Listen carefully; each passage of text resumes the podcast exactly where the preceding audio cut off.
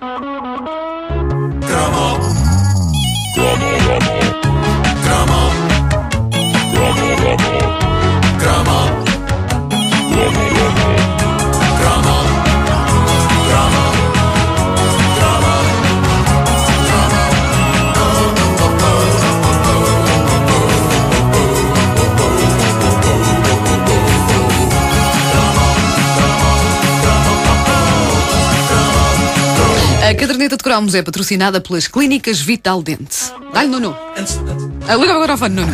Eu carreguei no botão, mas não, não, não, não, carreguei bem. Bom, ah, antes de mais, deixem-me pôr em dia uma ah, informação importante para a comunidade de fãs da caderneta de cromos. Foi criada na internet uma petição inspirada no cromo que fizemos há uns dias sobre o gelado Fizz-Limão, pedindo ao Olá que ponha de novo no mercado esse verdadeiro santo graal da indústria sorveteira. E se depois de toda esta pressão uma petição, eu a cantar, o que é uma coisa que pressiona que se farta sempre, não é? Uh, se, se eu lá não voltar a oferecer o Fiz Limão ao povo português, eu não sei o que poderemos fazer para os convencer. Por isso, votem na petição, uh, mantenhamos o sonho vivo.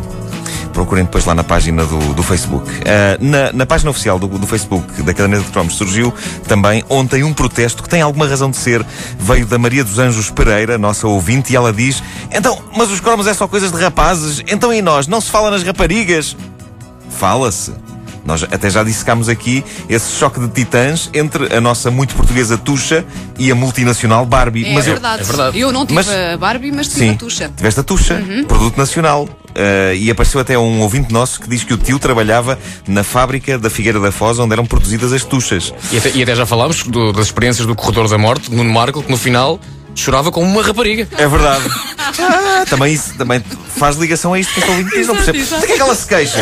Bom, uh, mas, mas sim, eu admito que sendo eu rapaz, haja, porque sou rapaz. Uh, Paulo. Sim, sim. Nós, Botas colibri com olhinhos. Não, bem, não tem barba eu, tudo. De costas, sim. com o cabelo comprido, se calhar confundem-me, mas eu sou um rapaz. Uh, mas é, é, natural que haja mais referências masculinas nesta rubrica, o, o que é injusto. E por isso eu comecei a pesquisar o material feminino. Isto agora soou francamente mal comecei a pesquisar o material feminino, mas enfim, bom, vocês percebem a ideia.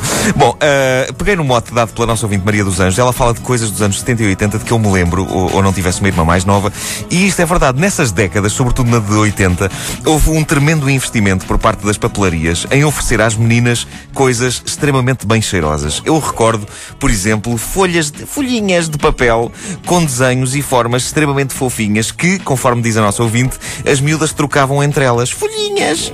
Folhinhas de papel fofinhas para elas escreverem lá coisas fofinhas sobre os rapazes fofinhos de que gostavam e com os quais queriam fazer coisas fofinhas, porque esta era uma altura em que se achava que o amor era só fofinho e que cheirava tão bem como aquelas folhinhas fofinhas uh, de papel. Eu ainda tenho lá um bloquinho em casa. Ainda tens desse? Tenho, tenho, tenho. Daquele, desse tempo? Sim. Em e, coração. E cheiro? Está amarelado, cheiro já não tem, coisa. Já, já não sei, não deve cheirar bem. Uh, mas, mas não era só isso que era bem cheiroso. Uma das grandes invenções dos anos 80 em termos de material escolar direcionado às meninas e que, assumo, provocava-me alguma inveja, eram as borrachas com cheiro.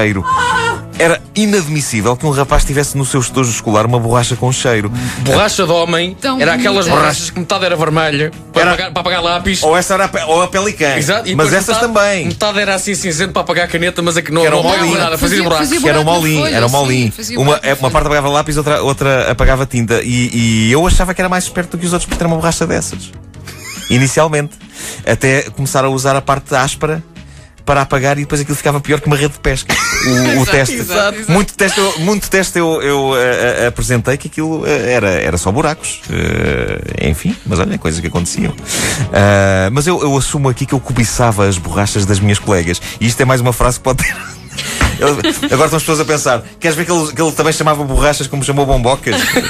e achava que era. Não, não, as borrachas mesmo de apagar, eh, por causa do cheiro. Eram tão bonitas. Vocês não me lixem, aquilo dava vontade de comer. Sim, sim. Dava vontade de comer. Era mais um daqueles maravilhosos momentos de inconsciência dos fabricantes de coisas para crianças nos anos 80, que era borrachas com um cheirinho quase de pastilha elástica.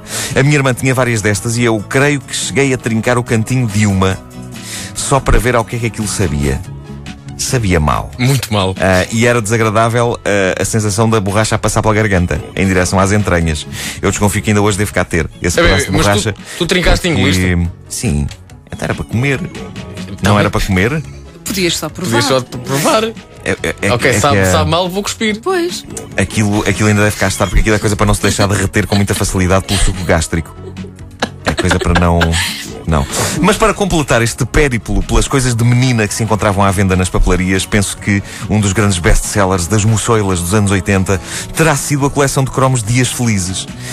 Que não tinha um cheirinho bom, mas foi porque não calhou. Não sei se vocês se lembram dos Dias Felizes, era uma caderneta cor-de-rosa. Não me lembro, mas a E tinha nossa uma- produtora Patrícia está ali a fazer sinal. uma, Sim, sim, sim. uma, uma vasta coleção de eh, imagens de meninas fofinhas com uns chapéus enormes, agarradas Já a florzinhas, Sei, já sei, já sei. Cheias de gatinhos Como é que isso se chamava? e cãezinhos, dias felizes. Dias felizes, sim.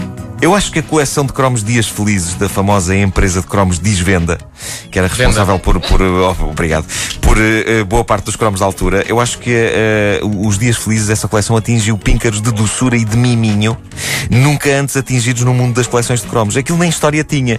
Aquilo eram só ilustrações queriduchas de meninas e, e meninos e florzinhas. Eu sei do caso de uma pessoa que ficou com diabetes só de folhear a caderneta. sei também que na minha escola havia um rapaz que andava a colecionar estes cromos. Ei, coitado. E não estejam já a olhar para mim, porque eu sei o que é que vocês estão a pensar. Ok, eu não percebia de futebol, mas eu não colecionava cromos de meninas, senhores. Sim. Por amor Não, de tu Deus. apenas querias botas com olhinhos. Não. pois é. Bom, havia um rapaz que, havia um rapaz que colecionava os dias felizes na minha escola. Não foram dias felizes para ele. não é? Escusado será dizer que um dia viu eh, os dias felizes dele, eh, que tinha acabado de trocar com umas miúdas, eh, uma resma, uma resma de dias felizes, ser atirada inteira para dentro de uma poça gigante de lama. Ah, Coitado. são coisas que doem. Não eram dias felizes, de facto, para aquele rapaz.